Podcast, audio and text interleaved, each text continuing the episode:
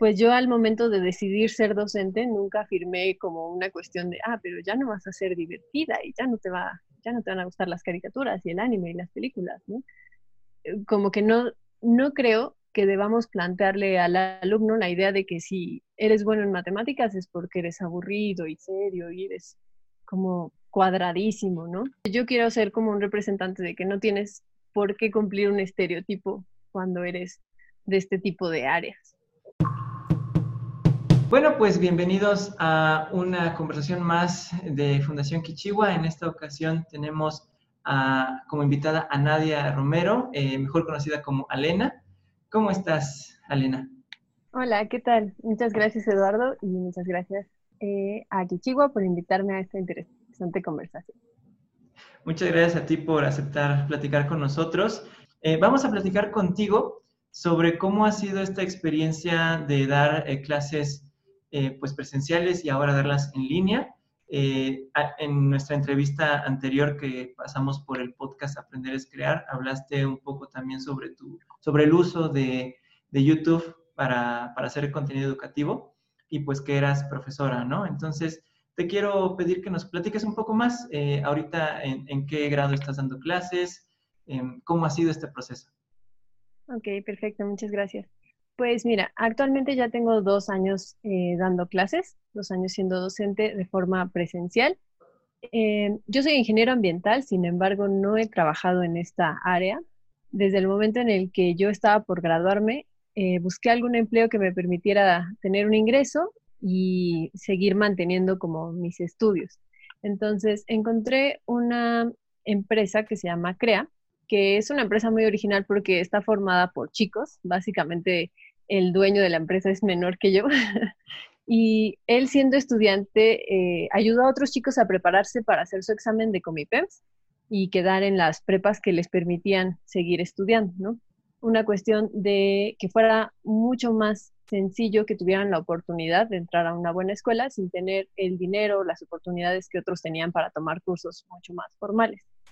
Entonces, eh, yo inicié con ellos, daba clases los sábados, nada más a chicos de secundaria, que estaban preparando su examen con mi PEMS.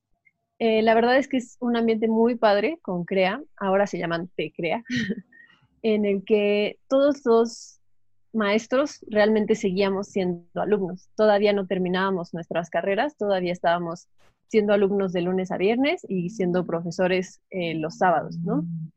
Y nos daban toda la libertad creativa y toda la libertad de enseñanza que se te pueda ocurrir. Si queríamos hacer un experimento en clase, lo hacíamos. Si queríamos que se aprendieran propiedades químicas con un baile, lo hacíamos. Si queríamos este, ponerlos a correr en el salón y fingir que eran electrones, lo hacíamos.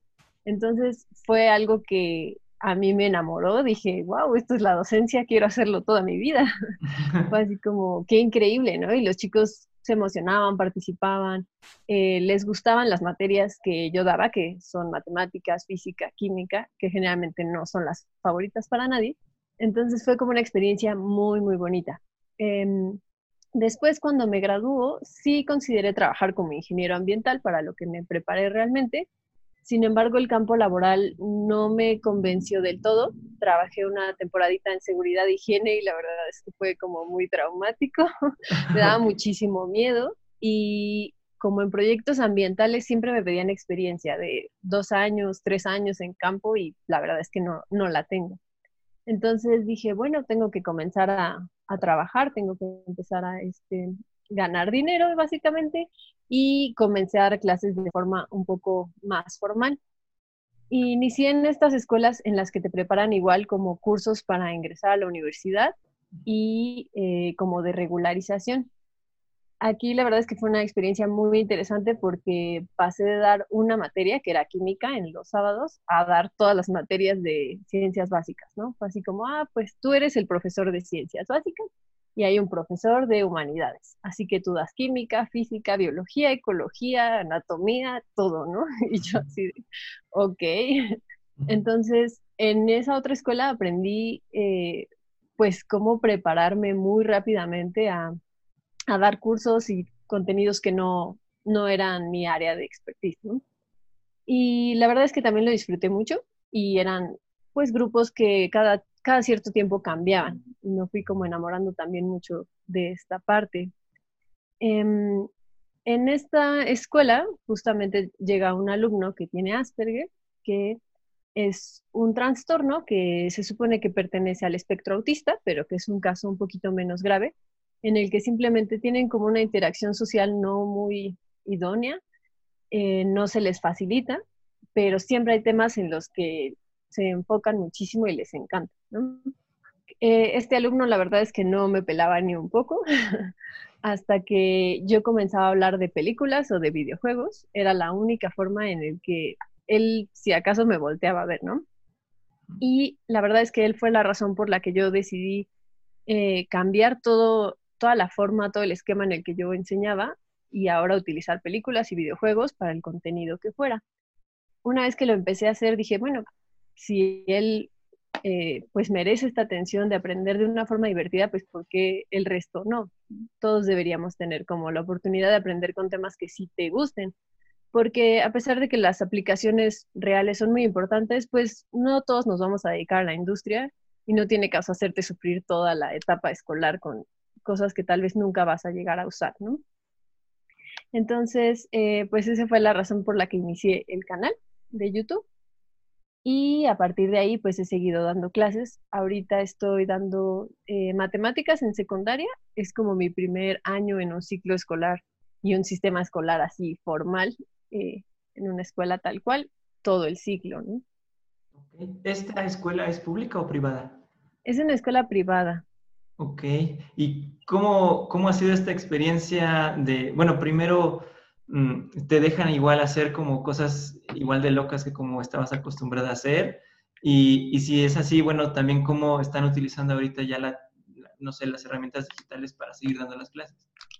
Claro, pues a la primera pregunta, la verdad es que no. para mí fue un poco decepcionante porque una de las razones de pasarme al sistema escolar tradicional es que dije, mm, va a ser mucho mayor el tiempo que yo tenga para poder enseñar los temas a fondo, ¿no? Como yo quisiera. Porque a veces en los cursos es como, ok, hoy es lunes y te toca todo álgebra y mañana te va a tocar todo geometría y mañana este, todo trigonometría y bye, ¿no? Y dije, no, así quiero verlo despacito, los temas eh, que entiendan realmente el porqué de las cosas y no solo formulas y así. Entonces dije, oh, un año debe ser suficiente. y la verdad es que no lo es. Em, sí creo que la escuela tiene mucha consideración en que no es su prioridad que termines todo el contenido que estaba planeado para ese año, pero también sí son muy rigurosos en cómo enseñas las cosas y, en cómo, pues sí, cómo, cómo manejas los programas. Sí he tenido como que readaptarme un poco a la seriedad de, de la escuela y a los formatos de la escuela.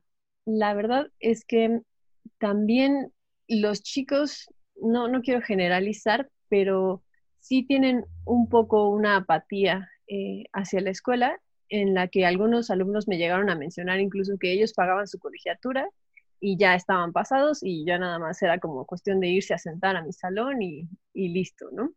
Y eso era algo que yo nunca me había encontrado en los cursos, porque era todo lo contrario, chicos que estaban emocionados porque querían entrar a una escuela o a su universidad y que algunos eran mayores, pero ellos inclusive se estaban pagando el curso, entonces era otro contexto muy diferente. Y me di cuenta que es muy difícil trabajar cuando el 80% de tu energía se va en tratar de que te escuchen y que guarden silencio y que se concentren, y solo el otro 20% lo puedes enfocar a enseñar algo realmente, ¿no? Eso fue un poquito la, complicación.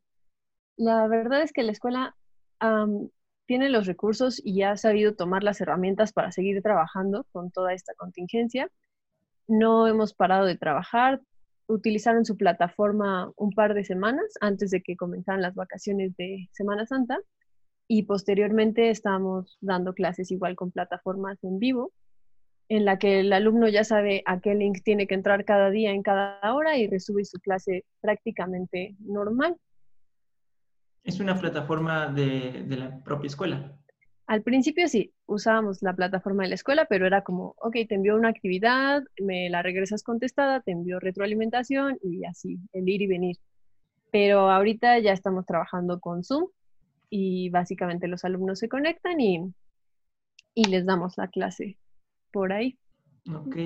Ah, eh, respecto a, bueno, eh, has hablado de muchas cosas que, quiero hacer varias preguntas, pero me quiero enfocar ahorita en la parte digital, ¿no? Em, eh, dos preguntas. En cuanto a, esta transición, no sé cómo sea la plantilla de profesores en la escuela. Supongo que debe ser igual que en la mayoría de las escuelas del país, muy diversa. Habrá jóvenes, habrá mayores. Eh, ¿Eso ha sido un factor importante al momento de, dar las clases? Eh, si es así, pues se recibió capacitación o no. Y, la otra es la dinámica de las clases en vivo que tú has estado manejando, ¿cómo la has sentido? Eh, ¿Crees que sí es la mejor manera o tú has hecho algún, algún cambio por ahí? ¿Cómo ha sido eso? Claro, pues con respecto a lo primero, la verdad es que sí, la planta docente es demasiado diversa como que justo el año en el que yo entré, entraron varios jóvenes, varios chicos, entonces sí hay como toda una sección, que somos como la parte jovencita de la escuela, pero la verdad es que también hay personas que llevan 15 años en la misma escuela, 20 años en la docencia o 30 años, y que sí fue así como, ok, ¿cómo vamos a hacer esto? ¿no? Creo que es un poco complejo para todos los docentes el adaptar una clase de forma presencial a forma virtual, sobre todo porque definitivamente tenemos que utilizar recursos que no habíamos planteado, porque ahora nuestra casa, nuestro estudio es el salón de clases y pues realmente nos estamos exponiendo y estamos entregando pues nuestros propios recursos tecnológicos eh, de internet, etcétera, eh, para esto, ¿no? Coincido con la mayoría de docentes en que nuestro horario se ha extendido de forma enorme. Eh, por una hora de clase pasamos otras tres preparándolo a, cómo se va a dar, si se va a utilizar PowerPoint, si se va a dar un video eh, y considerar qué alumnos son, qué necesidades de aprendizaje tienen, cómo se van a adaptar a que están en su casa, ¿no? Podrían bien silenciarnos y ponerse a hacer cualquier otra cosa o desaparecerse incluso, ¿no? Entonces, sí es como muy complicado tratar de, adaptarlo. Eh, con respecto a la edad, la verdad es que los profesores, al menos de mi escuela, sí tuvieron miedo, sí fue como un, tiempo de incertidumbre de enfrentarse a utilizar estas tecnologías. Sin embargo, creo que lo enfrentaron muy rápido. Eh, capacitaciones tuvimos un par en vivo, pero la verdad es que ya todos queríamos encerrarnos y ponernos eh, a salvo. Entonces, ese par de, capacitaciones fue así como decisivo, fue literal así de, este es tu teléfono y esta es la tienda de aplicaciones, tienes que descargar esto. Y pues somos fácil 200 profesores estábamos ahí, ¿no? Entonces, unos ya estaban así de, ah, sí, ya sé cómo hacerlo, ya hasta sé cómo darles a los alumnos la oportunidad de que rayen la pantalla y de silenciarlos a todos y ya estoy perfecto. Y otros estaban así como, no lo puedo descargar, ¿no? Entonces sí fue como muy diverso también el avance. Y posteriormente, pues tuvimos como muchas juntas en las que básicamente ya estábamos ocupando la aplicación y esa fue como la práctica, ¿no?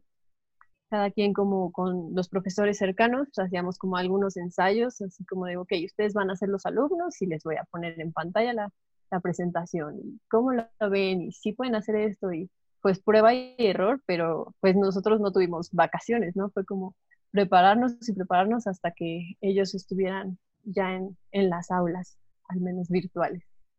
Ok. Sí, sí, sí.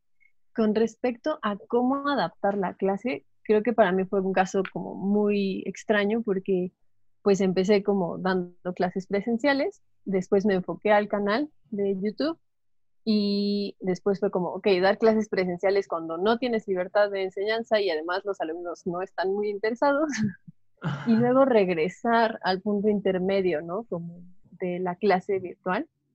Em, creo que las tres tienen características muy diferentes. En una clase presencial al menos puedes estar como monitoreando el avance de cada uno y acercarte y ver en qué está teniendo problemas en un video, una videoclase de YouTube, tú tienes que suponer y prevenir cuáles serían las posibles dudas que vaya a tener y con suerte plantear todas las que, las que pueda llegar a tener en el video. Si no es suficiente, pues ya perdiste tu oportunidad y tal vez vaya a buscar algún otro video. Y con las clases virtuales, la dificultad es como lograr esa interacción con los alumnos. Eh, la verdad es que la plataforma tiene muchas opciones, pero también por cuestiones como de las autoridades de la escuela no tenemos permitido usar todo. Em, tenemos el chat y solo pueden hablar con nosotros, no pueden interactuar entre ellos, eh, supuestamente como para evitar que se distraigan. Y tampoco pueden escribir en pantalla ni dibujar, que era una herramienta que, si bien es un riesgo porque son chicos de secundaria y podían querer dibujar cualquier cosa, pues sí les permitía al menos ser un poco más partícipes de la clase. Entonces, em, yo lo que hago es como diseñar ejercicios y pedirles que, que participen, que abran el micrófono, que me digan lo que ellos harían, cuál es la respuesta que creen que, que sea correcta, pero sí te topas con muchos alumnos que dicen, ay, es que mi micrófono no sirve y, se ve que lo apagaron, ¿no? O no tengo problemas con mi cámara y simplemente pues no quieren estar en esta situación. Me imagino que debe de haber como un poco de fricción, ¿no? La, la dinámica es un poco más lenta, supongo. Sí, es un poco más lenta y además una cosa que sí admiro de mi escuela es que siempre está con el enfoque de que todos tienen que avanzar a su ritmo, no puedes dejar a nadie atrás y tampoco te puedes ir despacito porque los avanzados necesitan algo más, ¿no? Que los, que los motive. Y en el salón de clases hacíamos actividades diferenciadas, eh, al menos tres por grupo, en los que tú ya sabes que algunos van a poder con esta, algunos a lo mejor les das algo un poco diferente, otros ya están directamente en problemas y podíamos como que tratar de compensar esa diferencia de ritmos con las actividades. Y aquí la verdad es que no, es imposible. O sea, tengo que diseñar una para todos y sé bien que hay algunos que están aburridísimos, picándose los ojos diciendo, oh, ¿por qué mi compañero no lo entiende si de verdad es muy simple? Y otros que están así de, de verdad, no sé qué está diciendo esta maestra, pero no, no puedo hacer como nada más que mantener a todos en el mismo ritmo, que sí es un poco más despacio. Ok. Entonces, ¿sí has utilizado los recursos que, grabas en tu canal para, como recurso de apoyo para tus alumnos? Sí, en las, bueno, como en las semanas anteriores que trabajábamos por plataforma, la verdad es que lo ocupé muchísimo. Les mandaba una actividad, cosas que tenían que contestar y el link al video, literalmente, ¿no? Porque no, pues no podía hacer algo más cercano.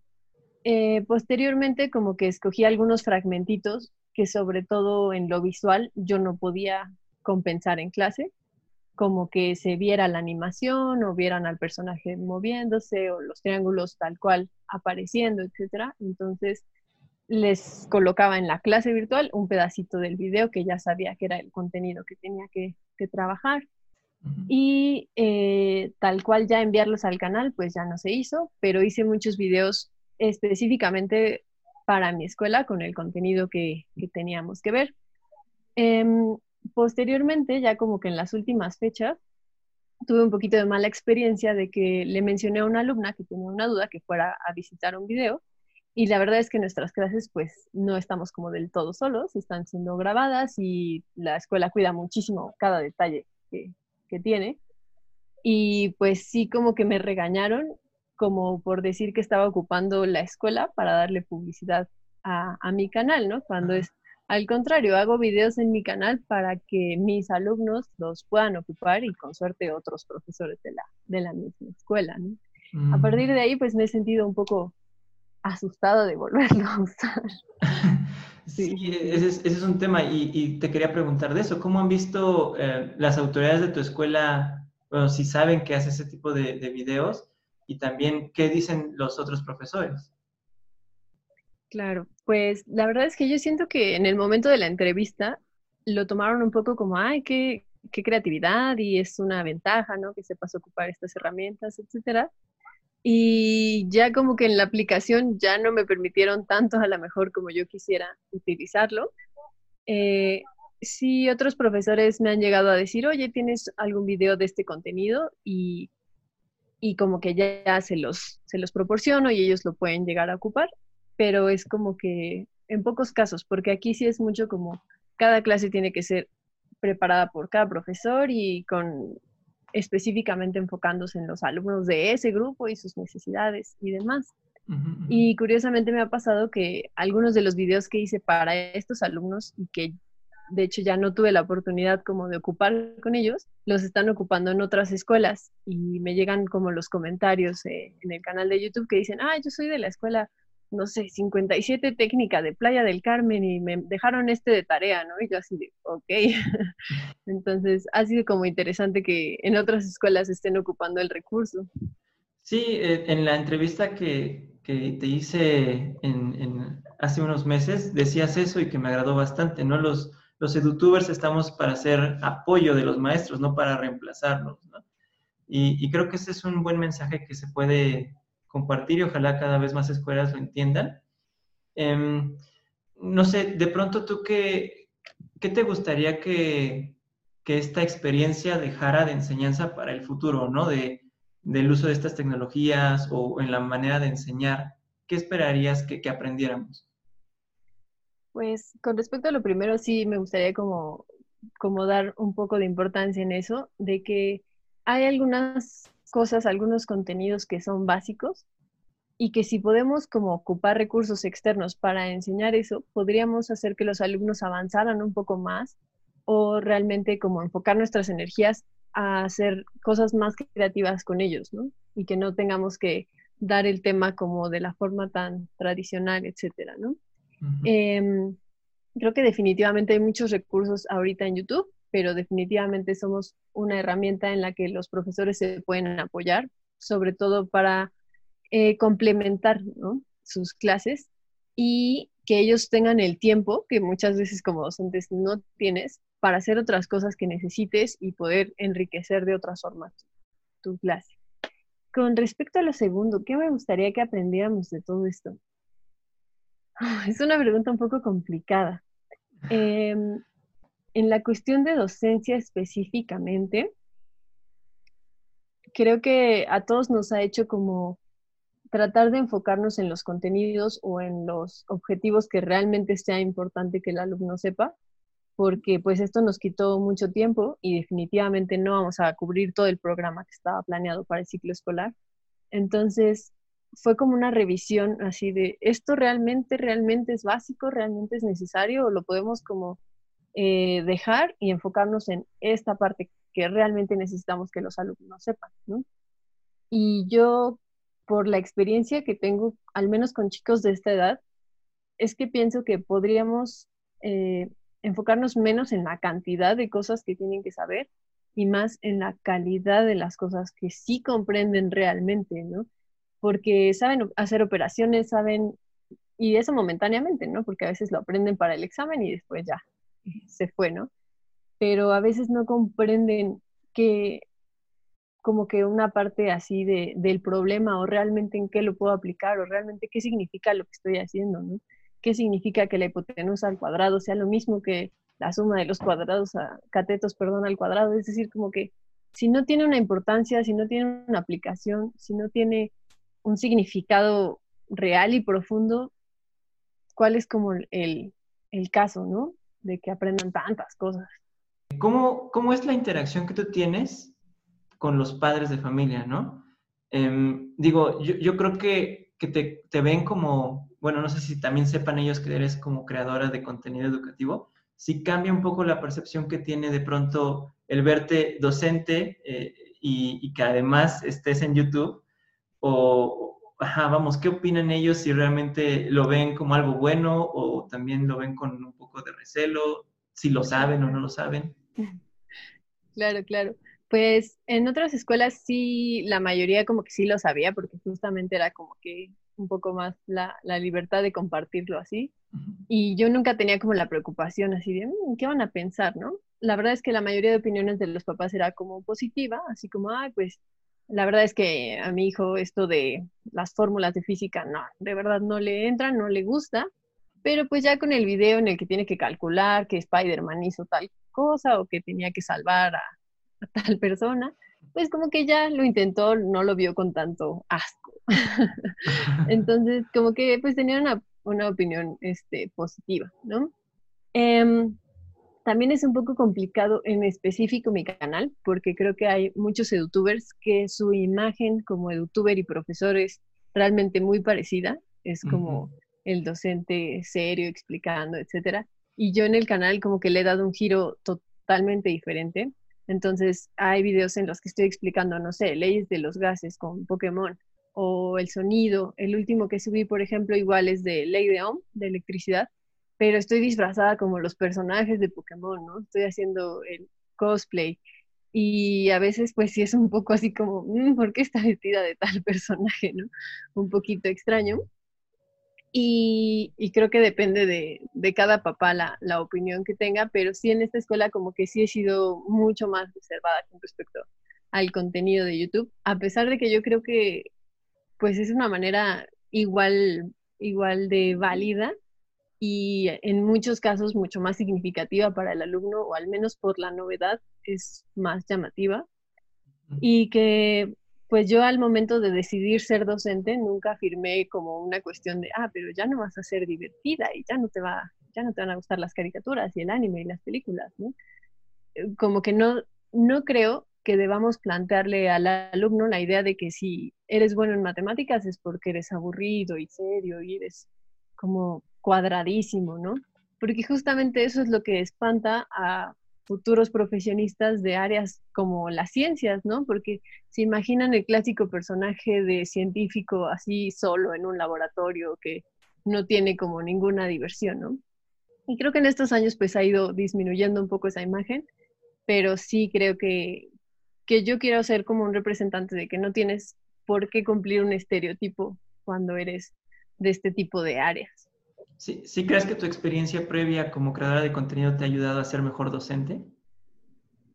Yo creo que sí, en la cuestión de la creatividad, para explicar algo de forma que un alumno realmente relacione con algo de, la vida diaria, con algo que, eh, pues sí, algo que a él le parezca mucho más cercano, ¿no? Porque las personas que tenemos como una fascinación por la ciencia, como que desde el principio, pues ya lo damos todo por hecho, pero una persona que nunca ha tenido un contexto que lo acerque a esto, como por qué debería ser interesante si yo solo veo fórmulas y cosas que están fluido en un envase, pues que qué de divertido, de relevante tiene, ¿no?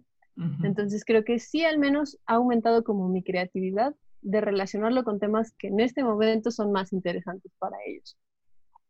Ok, súper.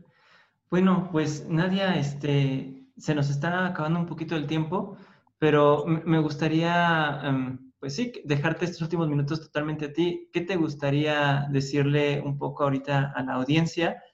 Que, que, básicamente ahorita lo van a ver más profesores, ¿no? ¿Qué les dirías a estos profesores? Ok, pues yo les diría que la verdad los felicito mucho y los admiro mucho por el trabajo que están haciendo de adaptarse a estas nuevas circunstancias, que creo que los docentes somos una parte fundamental en la que se está cómo soportando toda la, toda la sociedad en este momento al, decir y al mandar el mensaje de que la educación es algo que no va a parar y que justamente va a provocar pues avances y cosas positivas en el futuro. Súper. Y sí, pues la, educación nunca va a parar y qué bueno que cada vez veamos más formas de, de llevar el conocimiento a más personas y de distintas formas. Y bueno, pues muchas gracias. Aquí sí puedes hacer publicidad. Entonces, este, eh, vamos a dejar las redes sociales para que visiten tu canal, que es Teacher Alena. Y estás en YouTube. Sí, estoy en YouTube, en Facebook, pues Instagram, TikTok, en todo lo que se pueda. ok, súper bueno, pues, pues esperamos que más gente vea tu contenido y que también más escuelas lo utilicen para enseñar sus temas y sus clases. Muchas gracias por estar con nosotros y bueno, pues nos despedimos. Eh, vamos a seguir con estas conversaciones a docentes y a los agentes del ecosistema educativo. Muchas gracias. Eh, mi nombre es Eduardo Ayala y recuerden que aprender es crear.